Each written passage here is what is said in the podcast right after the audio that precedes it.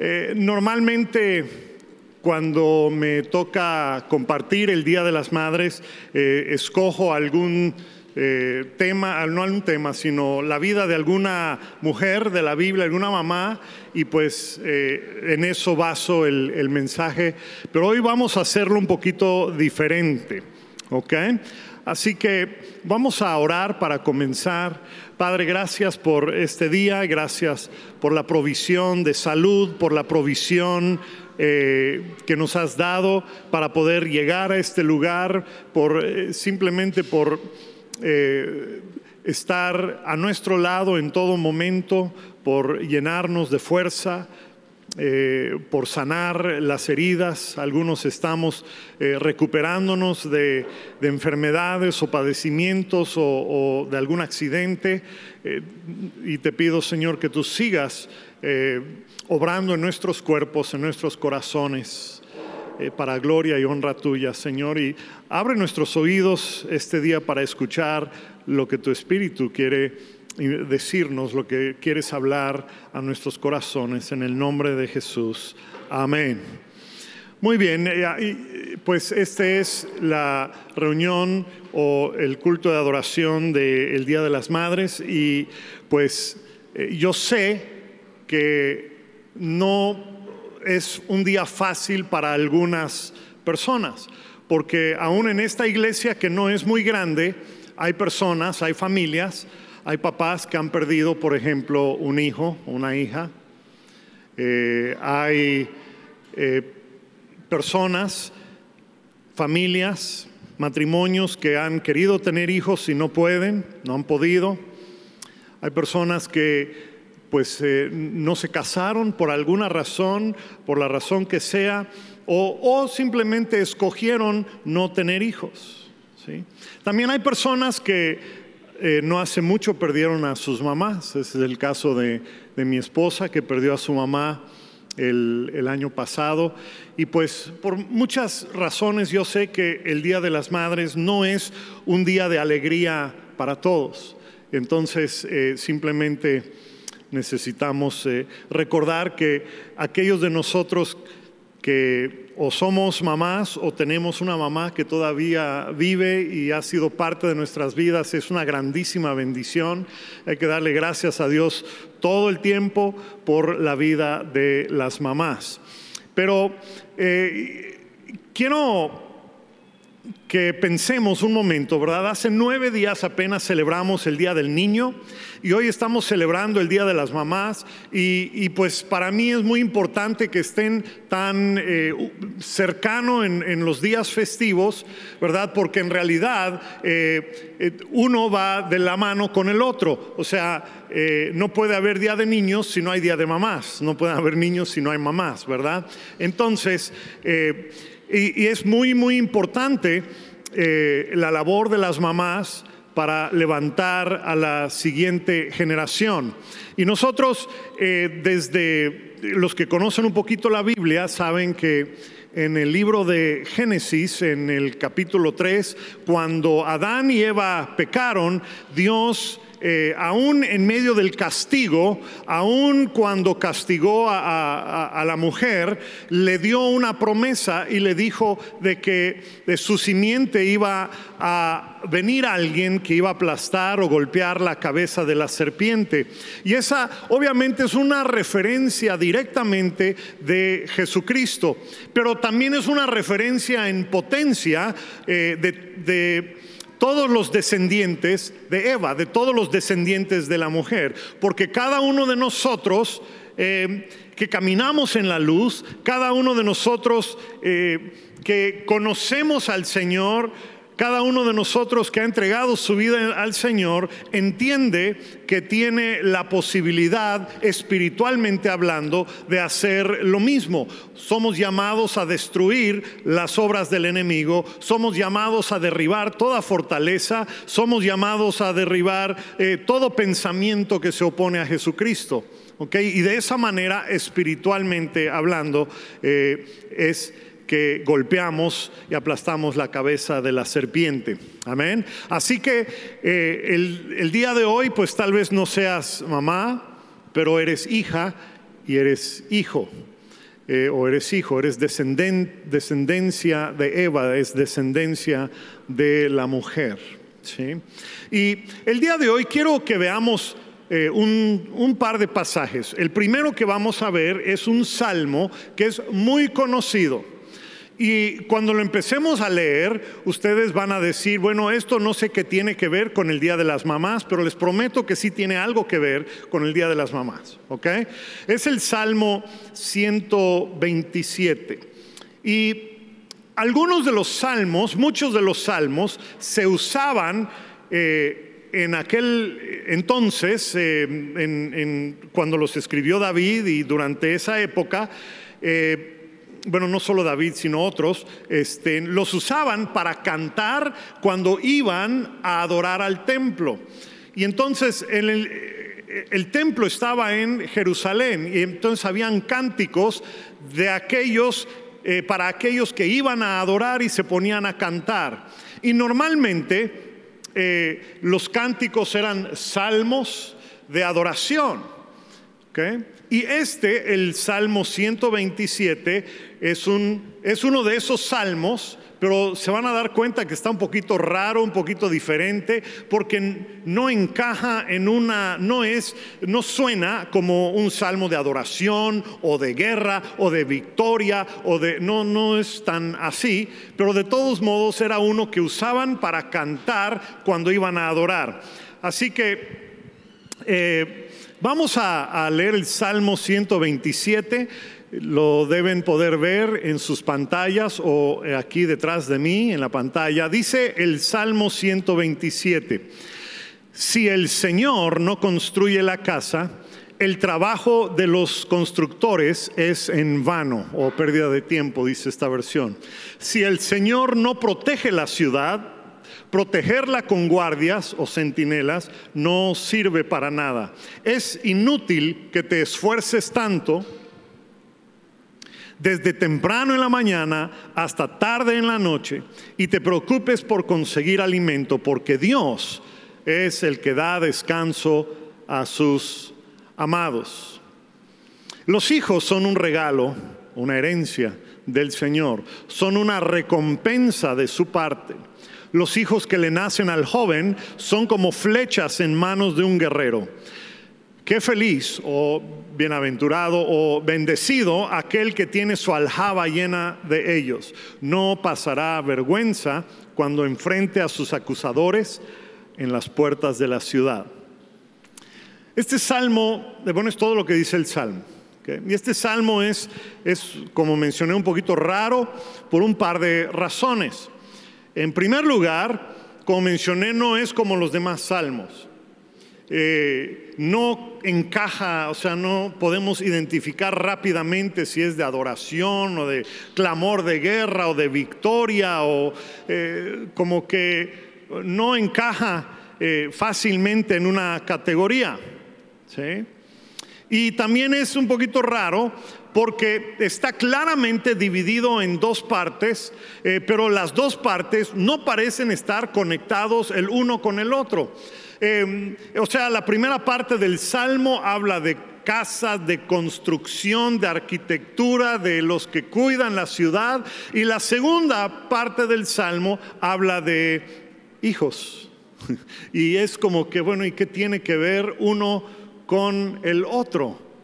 Ah, qué bueno que me hacen la pregunta. Permíteme, les respondo esa pregunta. ¿Qué tiene que ver uno con el otro? Bueno, la realidad es que sí tiene que ver uno con el otro. Y para poder entender cómo está conectado, necesitamos saber algunas cositas. En primer lugar, necesitamos saber quién escribió el salmo. ¿Alguien sabe quién escribió este salmo? No fue David fue Salomón. ¿Sabían ustedes que Salomón escribió salmos también? Este es un salmo de Salomón. Ahora, recuerden ustedes, o, si no lo recuerdan, se los, se los informo, ¿verdad? Que su padre, David, quería construir el templo. ¿Sí? Pero Dios le dijo a David que no lo podía construir porque él había sido un hombre de guerra y tenía demasiada sangre en sus manos y no podía construir el templo y que lo iba a hacer. ¿Quién lo construyó? Su hijo Salomón. Y entonces Salomón se eh, pasó su vida o una parte de su vida construyendo uno de los edificios más esplendorosos que el mundo de aquel entonces jamás había visto. Era eh, una verdadera hazaña histórica eh, arquitectónica. Tal era el esplendor del edificio que iban reyes y gobernantes de otras tierras para conocer a Salomón, para escuchar su sabiduría. ¿Cuántos saben que era sabio para todos menos para él mismo? Pero eso es otra historia. Este, iban a escuchar a Salomón iban a ver todo lo que había construido. Y entonces cuando ellos llegaban al, monte donde estaba Jerusalén, porque Jerusalén estaba en, está en la cima de, una, de un monte, este, y uno tiene que subir por el camino para llegar. Y cuando llegaban ahí arriba, todas estas personas que iban a visitar veían la ciudad y veían este tremendo edificio Impresionante el edificio, el templo que construyó Salomón, y se quedaban así boquiabiertos. No había nada en todo el mundo de, eh, eh, como este templo que había construido Salomón. Y Salomón escribe este salmo para recordarle al pueblo que si Dios no edifica una casa, por más esplendorosa y magnífica y gigantesca y fabulosa que sea, es simplemente un edificio vacío. Es nada más un edificio. A menos que Dios lo planifique, lo edifique, nada más es un edificio. Igualmente una ciudad puede tener centinelas, puede tener un ejército poderoso, pero si Dios no extiende su mano en protección de la ciudad, los ejércitos, los centinelas, la ciudad no puede hacer nada. La ciudad puede caer, va a caer. Así que lo que comunica el autor es que al subir, imagínense, están, llega el día del, de la reunión de ir a adorar a Dios y está subiendo el pueblo, ¿verdad? Y entonces llega a la cima y ve la ciudad y ve este tremendo edificio. Y Salomón le está recordando al pueblo que cuando tú veas esa tremenda construcción, no te maravilles por la construcción, no te maravilles por el que la construyó, no adores la construcción, no adores a aquel que hizo todo esto aquí en este mundo, más bien maravíllate de que Dios habita en medio de, esa, eh, de ese edificio de que Dios, maravíllate de que Dios ha escogido bajar de su gloria y habitar en medio de un pueblo que habita en pecado. Y aún así, Dios ha decidido bajar y habitar en medio de nosotros. Eso es lo que nos debe maravillar cuando subamos a adorar al Señor, dice el salmista. ¿eh? Lo que hace que una casa sea poderosa es quien la habita. Lo que hace que una ciudad sea poderosa es quien la habita y quien la defiende. Amén. Así que entonces llega al final de esa primera parte hablando de la ciudad. y, y, la segunda mitad es al mismo tiempo un contraste, pero es un paralelo con la primera. ¿Cómo es eso? Bueno, la primera mitad nos enseña que es el poder y la presencia y la voluntad y el cuidado de Dios lo que determina que un edificio o una casa o una ciudad sea grande y fuerte. Y justo donde termina la primera parte hay una promesa de Dios. El verso 2, si puedes poner el verso 2, dice que le da su descanso, su shalom, su paz. Dios es el que da descanso. Las personas pueden descansar tranquilas si es que edificaron su casa y su ciudad conforme al diseño y propósitos de Dios. ¿Okay? Bueno, esa es la, primera parte y nos da a entender, ¿verdad?, de que hay personas que edifican casas, edifican cosas, eh, edifican ciudades, pero lo hacen sin el Señor. Y entonces Después, las personas que edifican sin Dios quieren proteger lo que han edificado y lo que han construido, pero esas personas están llenas de ansiedad, están llenas de, eh, de temor, no pueden descansar, no tienen en paz, porque no han construido según el diseño del Señor, porque no han confiado en el Dios que los guarda y los protege. Pero el pueblo que confía en que Dios lo guarda y lo protege, ese pueblo sí tiene paz y sí puede descansar. Y después viene la segunda parte y em, empieza como si fuera otro tema totalmente, pero no lo es, porque en, la primera parte habla de casa, pero la segunda parte habla de hogar. ¿Cuántos saben que no es lo mismo una casa que un hogar? ¿Sí? habla de un hogar.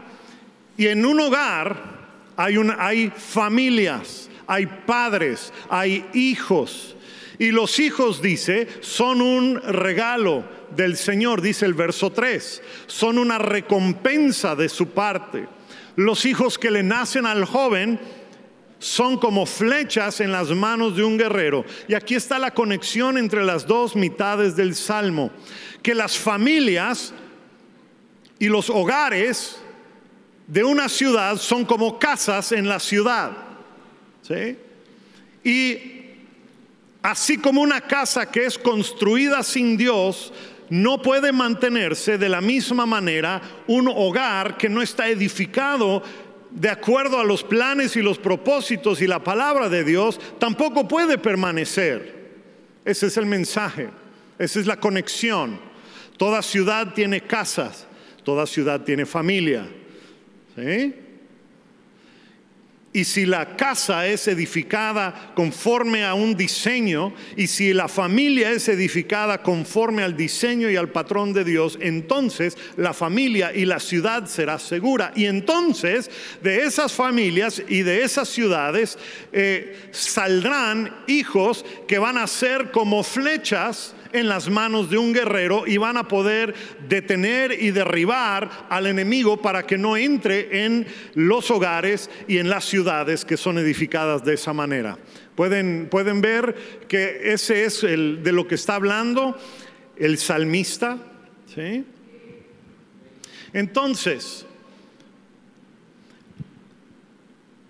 dice el versículo 5 Feliz o bendecido, bienaventurado es aquel que tiene su aljaba lleno de, hijos que han crecido conforme al patrón y al diseño de Dios en el hogar. En el hogar. Dice, Bendecidos aquel que tiene su aljaba lleno de ellos. No pasará vergüenza cuando enfrente a acusadores en las puertas de la ciudad. Esta última parte es un paralelo con la última parte del versículo 2, donde dice que Dios da descanso a sus amados. Cuando Dios edifica la familia, cuando los hijos son como flechas en manos de un guerrero, entonces la familia, los padres, los hijos, el hogar, no tienen nada que temer de los acusadores, de los que hablan mal de uno. ¿Cuántos saben que hay personas que hablan mal de uno? ¿Verdad?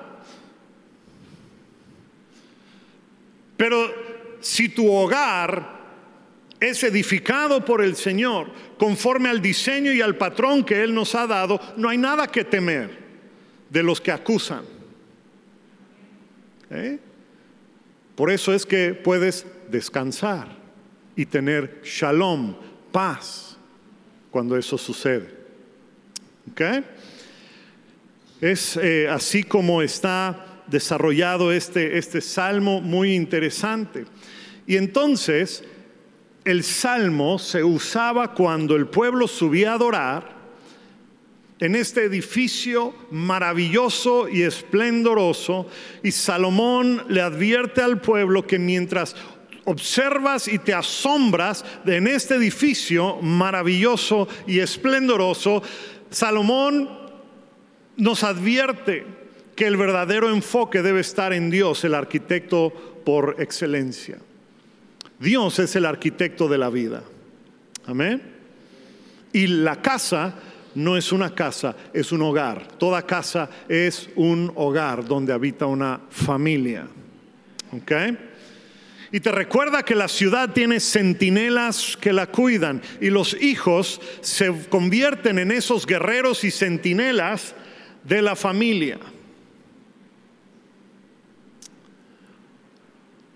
Bueno, pues así es este pequeño y corto salmo.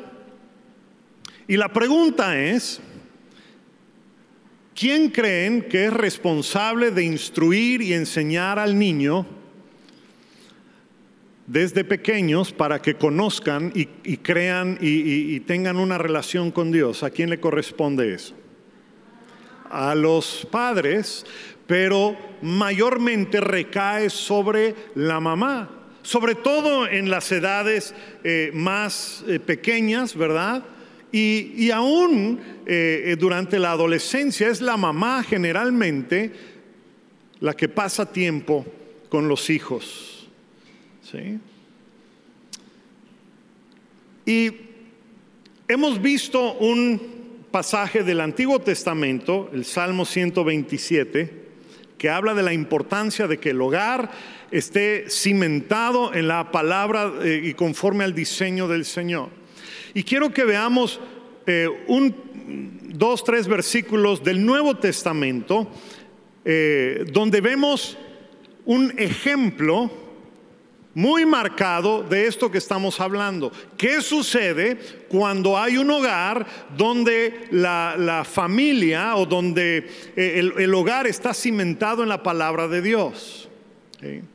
Y quiero que vayamos a segunda de Timoteo, porque ahí hay una pequeña joya que nos va a servir el día de hoy para el Día de las Mamás. Así que mujeres pongan especial atención aquí en segunda de Timoteo 3.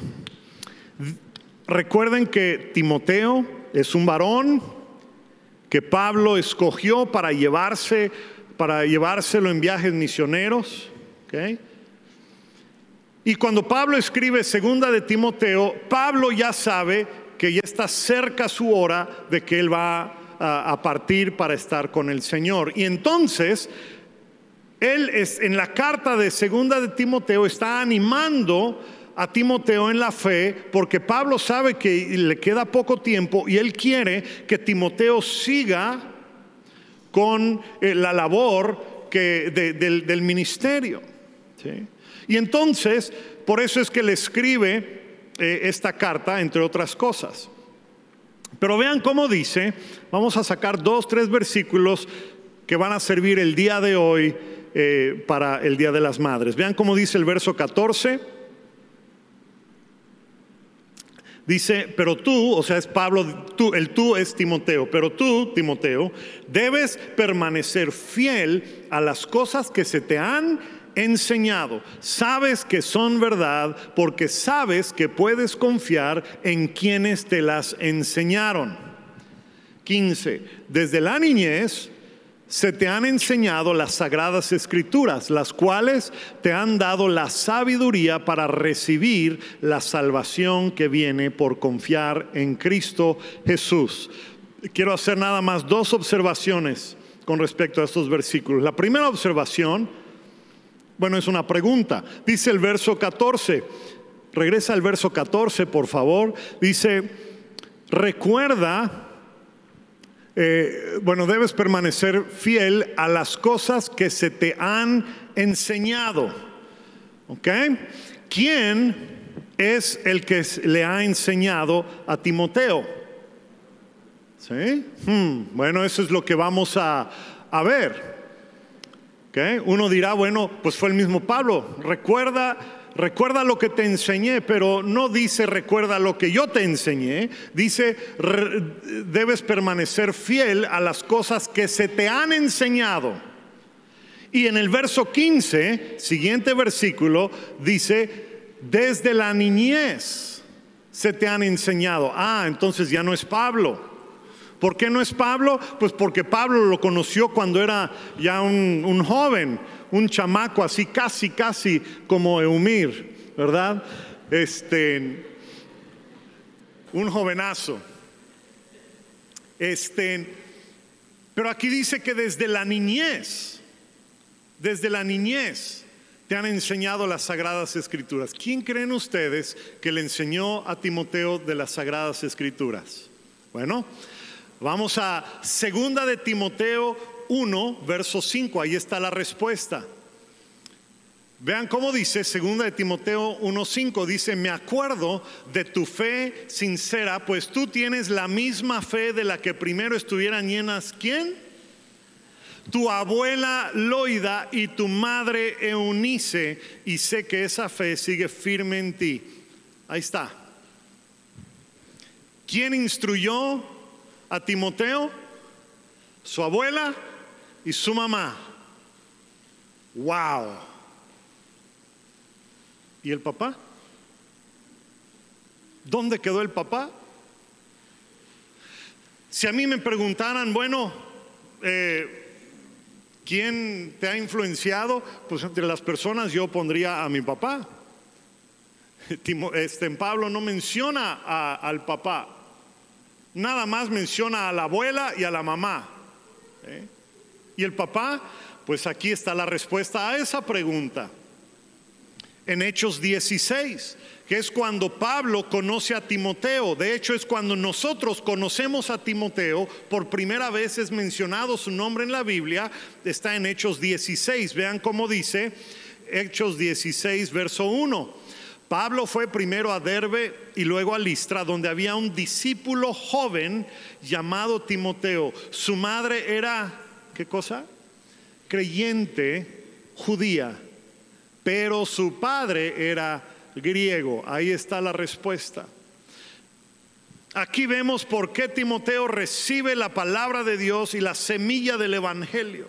Es porque su mamá era cristiana era judía y por ser judía conocía las escrituras y después se convierte y es cristiana y entonces cuando es cristiana y conoce las escrituras, ella empieza a impartir a su hijo Timoteo de aquello que ella tenía y lo que había recibido. Y el papá, bueno, aquí dice el papá era griego, básicamente significa él eh, no conocía a Dios y no, no tenía conocimiento de las escrituras. Es la realidad de la vida de Timoteo. Era inconverso el papá. Así que es debido a la fe y la conducta y la instrucción de la mamá que causa que Timoteo eh, conozca eh, y, reciba la semilla del Evangelio del Señor Jesucristo. y Dios usó grandemente a Timoteo en la iglesia del primer siglo. Cuando Pablo eh, fallece, eh, Timoteo junto con otros apóstoles continúan la obra del apóstol Pablo. Y saben que hay muchas personas en esta misma situación donde la mamá es cristiana y el papá no lo es. Y si ese es tu caso, entonces tienes las mismas herramientas que tuvo Timoteo cuando iba creciendo. Porque Dios es quien edificó, iba edificando ese hogar donde creció Timoteo. Y es Dios el que va edificando tu casa y tu familia, aunque uno de los dos no esté caminando con el Señor. Es Dios el que edifica la casa. Así que no hay pretexto para decir, es que pues, mi papá no es cristiano y pues eh, entonces pues yo tampoco. No. No podemos echarle la culpa a alguno de los padres.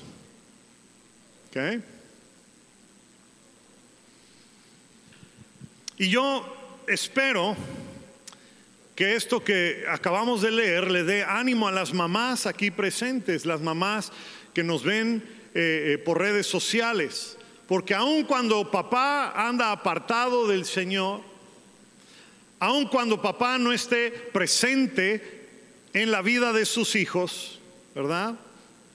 Yo espero que puedas ver, mamá, que tu fe, tu vida, tu ejemplo, tu instrucción puede convertir a tus hijos en flechas usadas por las manos del Señor. Amén. A Dios no le toma por sorpresa la condición espiritual en un hogar donde solamente la mamá es cristiana. Tenemos muchos ejemplos en la Biblia y en la historia de mujeres que sembraron la semilla del Evangelio y que después sus hijas y sus hijos se convirtieron eh, en flechas usadas por el Señor. Pero también por el otro lado hay un mensaje a los hijos que crecieron o están creciendo en un hogar donde nada más uno de los dos es creyente. Y esto, y esto es que cuando nosotros recordamos, hacemos memoria, pensamos, meditamos en el ejemplo, en la instrucción, en las palabras, en, en, la conducta de nuestra mamá ante las dificultades de la vida, ¿sí? Entonces eso ayuda en gran manera, a, nos ayuda a retener la fe, porque tuvimos un ejemplo al cual seguir. Vean cómo dice el verso 14, otra vez, de 2 Timoteo 3. ¿sí? Dice, tú debes permanecer fiel a las cosas que te han enseñado. ¿Por qué?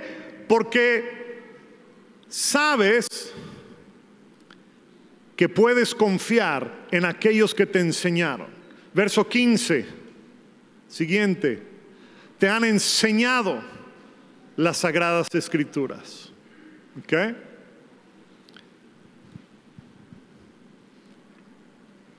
Pablo no le dice a Timoteo, recuerda todo lo que yo te enseñé. Pablo le dice a Timoteo, recuerda lo que aprendiste de tu mamá y de tu abuela. Amén. Es una bendición tremenda cuando eh, hay mm, eh, madres, eh, bueno, abuelas, mamás, hijos, hijas. Hay una bendición generacional tremendo cuando ocurre eso en una familia. A lo mejor tú no creciste en un hogar cristiano. Tal vez tú no, tuviste una abuela, una abuelita, una mamá cristiana, pero no importa, si tú estás aquí el día de hoy y si tú nos estás viendo el día de hoy, si tú eres mamá en la actualidad o vas a ser mamá en potencia, eh, eh, o sea, algún día, porque la mayoría de las mujeres son madres en potencia, ¿verdad? Entonces recuerda que tienes una gran responsabilidad para con Dios en la manera en que tú creces a tus hijos. A los hijos que tienes en este momento o a los hijos que vas a tener en el futuro. Recuerda que aquello que haces hoy, aquello que le enseñas a tus hijos, aquello que, modelas para ellos, forja en ellos el carácter necesario para ser usado por Dios.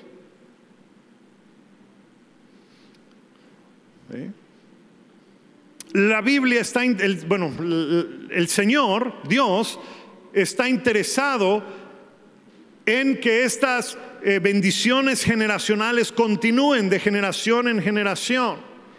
Y aún cuando no eh, todas las mujeres son mamás, físicamente hablando, también hay un llamado para que las mujeres sean madres espirituales, porque es, eh, creo que es en Tito 2, donde, donde eh, el apóstol Pablo dice, le dice a las mujeres mayores, a las mujeres maduras, que sean ellas las que les enseñen a las jóvenes.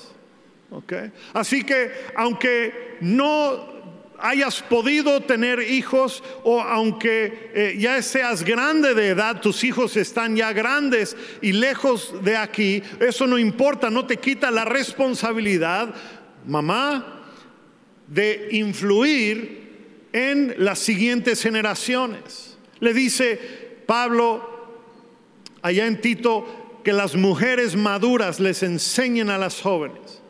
Todas las mujeres tienen una grandísima responsabilidad como mamás, como mamás físicas y como mamás espirituales. Esa es la enseñanza que hay a través de toda la Biblia.